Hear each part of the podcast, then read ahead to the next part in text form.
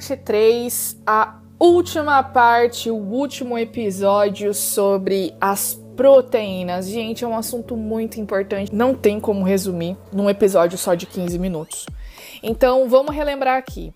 No episódio 1, a gente conversou sobre o que são as proteínas, do que elas são formadas, quais os tipos de aminoácidos que existem que formam as proteínas, as quatro estruturas das proteínas e a relação que essas estruturas têm com a sua respectiva função e a desnaturação proteica, ok? Na parte 2, a gente falou só de função da proteína. Então, a gente falou sobre a função estrutural, falamos sobre a função de movimento, falamos sobre a função energética, falamos sobre a função de transporte, falamos sobre a função hormonal e nesse episódio nós vamos falar sobre a última função, que é a função de defesa, e também sobre as enzimas, que é algo extremamente importante.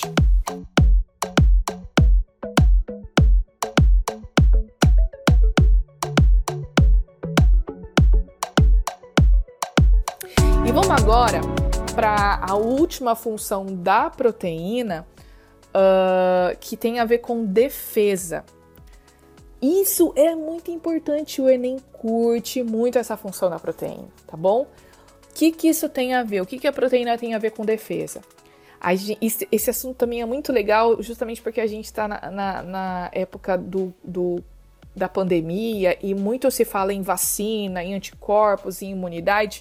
Então, essa função é importante para a gente entender esses mecanismos. Os nossos anticorpos fazem a defesa do nosso corpo. Os anticorpos são proteínas específicas que são produzidas para proteger o nosso corpo de doenças. Só que eles só são produzidos quando o nosso corpo é estimulado. Vou dar um exemplo aqui usando o Covid. Na verdade, vou dar um exemplo usando o coronavírus, porque Covid é doença, né? Imagina que você entrou em contato com o coronavírus.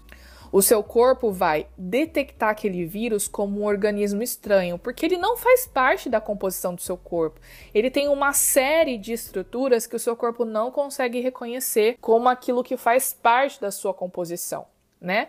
Então, o que, que ele vai fazer? Ele vai recrutar as várias células do seu sistema imunológico, que tem muitas células, desempenham funções diferentes, e o seu sistema imunológico vai fazer uma, um reconhecimento do vírus e vai iniciar o estímulo para a produção dessas proteínas especiais que são os anticorpos. Assim que o seu corpo for estimulado, ele vai produzir então esses anticorpos.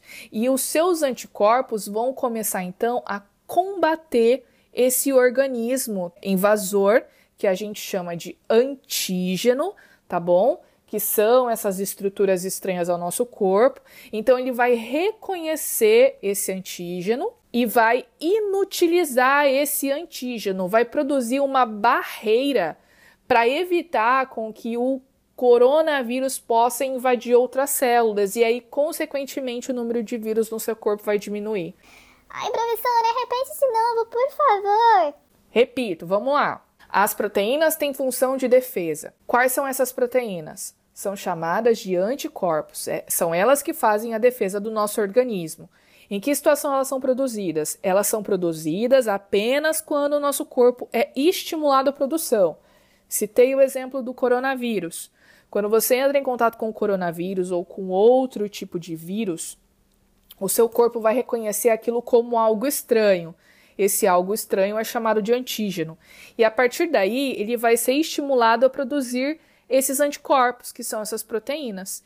E essas proteínas vão inutilizar o coronavírus, ou seja, não vai deixar o vírus entrar na célula para causar infecção. E aí, com o tempo, passando os dias, o número de vírus vai diminuindo e aí você vai ficar curado. E aí que vem duas funções muito importantes que é a questão da vacina e do soro antiofídico. E guarda muito bem essa diferença dos dois, porque vai cair ou na sua prova de biologia ou no Enem. Olha só, Qual é a diferença de soro e de vacina? A vacina, ela vai estimular o seu corpo a produzir anticorpos. Porque toda vez que o seu corpo é estimulado a produzir anticorpos, o seu corpo guarda a memória desses anticorpos. É como se o seu corpo tivesse um diário. Quando ele recebe a informação, ele vai registrar essa informação. Na outra vez ou numa próxima oportunidade que você tiver contato com esse vírus novamente, ao invés do seu corpo gastar todo aquele tempo que ele gastou para reconhecer o antígeno, para produzir anticorpos e para inativar aquele antígeno, ele vai dar uma resposta muito mais rápida porque ele já tem a informação, ele já está preparado. Como que as vacinas estimulam o nosso sistema imunológico? Normalmente as vacinas elas são feitas de material nucleico DNA de vírus, proteínas que estão no capsídeo do vírus, proteínas que estão na parede das bactérias, na membrana da bactéria, no DNA da bactéria.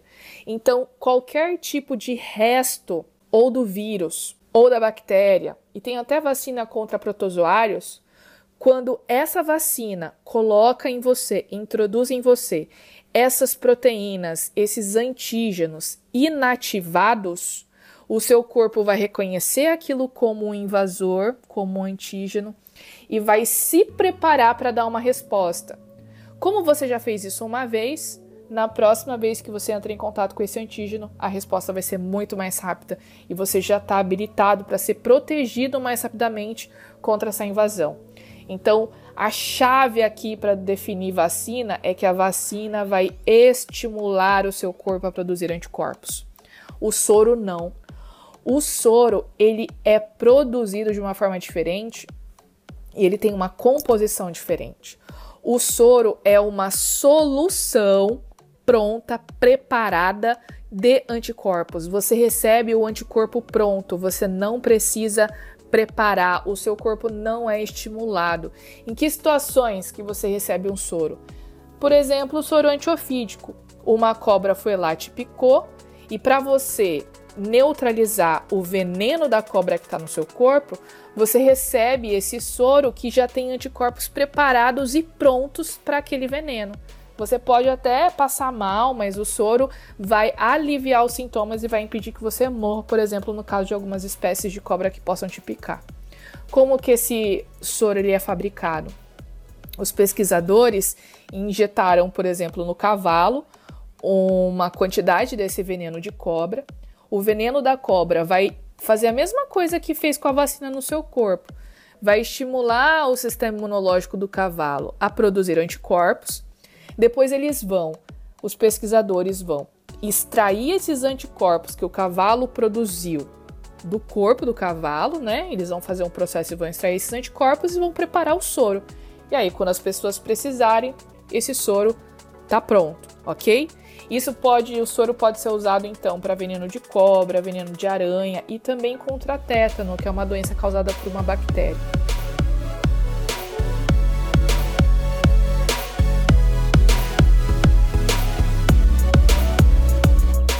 Enzimas. O que, que são enzimas? Presta atenção nessa função aqui. As enzimas são proteínas que têm a função de acelerar a velocidade de reações químicas, ou seja, reações químicas que aconteceriam talvez em horas e dias e talvez nunca aconteceriam, elas acontecem de forma muito rápida por causa da ação dessas proteínas especiais, que são as enzimas, tá bom? As enzimas, por ter essa propriedade e essa função de acelerar a reação química, ela também pode ser chamada, elas também podem ser chamadas de catalisadores biológicos, tá bom? Elas não são consumidas ali nessa reação química. Na verdade, elas são uma ferramenta usada para fazer a reação química ser acelerada e acontecer. Elas têm um sistema chamado de chave fechadura. Isso quer dizer que as enzimas elas são muito específicas, tão específicas como a chave da porta da sua casa. A chave que abre a porta da sua casa ela não vai abrir a porta do seu quarto, a não ser que seja uma chave mestra. Mas vamos excluir aí a chave mestra aqui do nosso exemplo. A chave que abre a porta da sua casa não vai abrir a porta do seu quarto. Normalmente são duas chaves diferentes. Por quê? A chave da porta da sua casa é específica para a fechadura da porta da sua casa, assim como a chave da porta do seu quarto é específico para a fechadura da porta do seu quarto. As enzimas são específicas. Lembra do, do exemplo que eu dei aqui sobre quando eu fui falar da desnaturação proteica e eu dei o exemplo da proteína do estômago, que na verdade é uma enzima? Então, a enzima do estômago ela só vai funcionar naquelas condições de temperatura, pH e uma outra coisa que eu vou falar agora que eu vou adicionar que é o substrato. Então as enzimas, elas são específicas em relação ao pH, a temperatura ao substrato. Mas professora, o que é substrato, professora? Substrato é o lugar ou a substância em que a enzima vai funcionar. Qual é o lugar que ela vai acelerar a reação química? Vou dar o exemplo aqui do estômago novamente. A enzima que atua no estômago, como eu disse, ela tem um pH específico que é o pH ácido, entre 2,5 e 3. Ela funciona também numa temperatura específica, que é 36,5, 37, que é a temperatura do nosso corpo e ela funciona com um substrato específico, que no caso é a proteína. Ou seja, no nosso estômago tem o início da digestão das proteínas. A enzima vai quebrar as moléculas de outras proteínas grandes que entram no nosso estômago. Ai, professora, ainda não consegui entender. Dá um exemplo. Ok. Imagina que você foi no McDonald's e comeu um super hambúrguer que tem carne. A carne que você come é pura proteína. E gordura também tem um pouco de carboidrato, mas tem muita proteína ali. Só que quando você começa a mastigar, você vai engolir e essa carne vai chegar no seu estômago. As enzimas que estão presentes no seu estômago vão iniciar a digestão da carne, que é formada de proteína. Se houver pH específico, 2,5 e 3, e se tiver numa temperatura boa, 36,5, 37. Se tiver alteração da temperatura, se tiver alteração no pH, ou se não tiver presença de proteína no estômago, a enzima não atua, certo?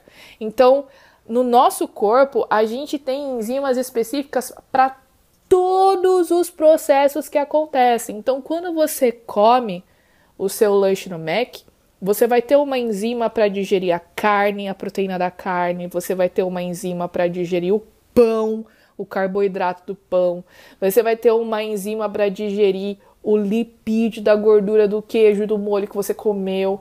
Além das enzimas que atuam na digestão, você tem enzimas que vão atuar, por exemplo, na síntese de outras proteínas que vão atuar na síntese e na duplicação da molécula de DNA da sua célula.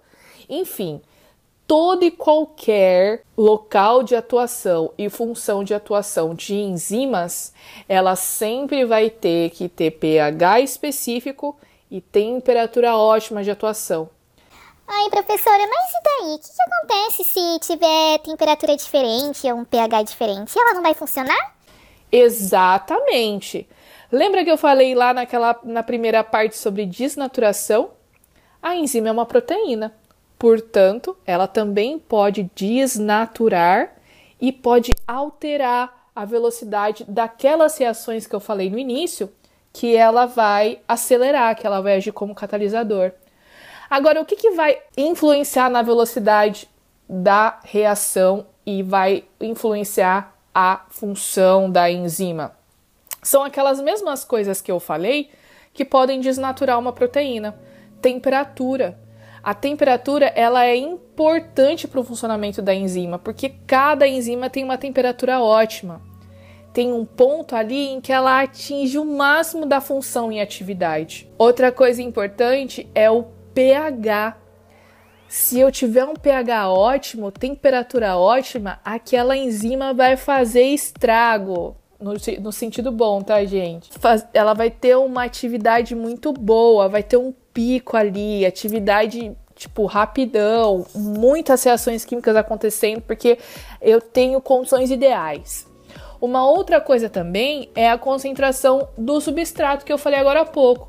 Lembra que o substrato é o local ou é a substância que a enzima vai atuar. Ou seja, quanto mais substrato eu tenho, maior vai ser a velocidade da reação que as enzimas vão a catalisar. Três coisas importantes que vão influenciar na função das enzimas. Primeiro, temperatura. Toda proteína tem uma temperatura ótima de atuação, aquela temperatura em que ela vai ser muito, muito ativa.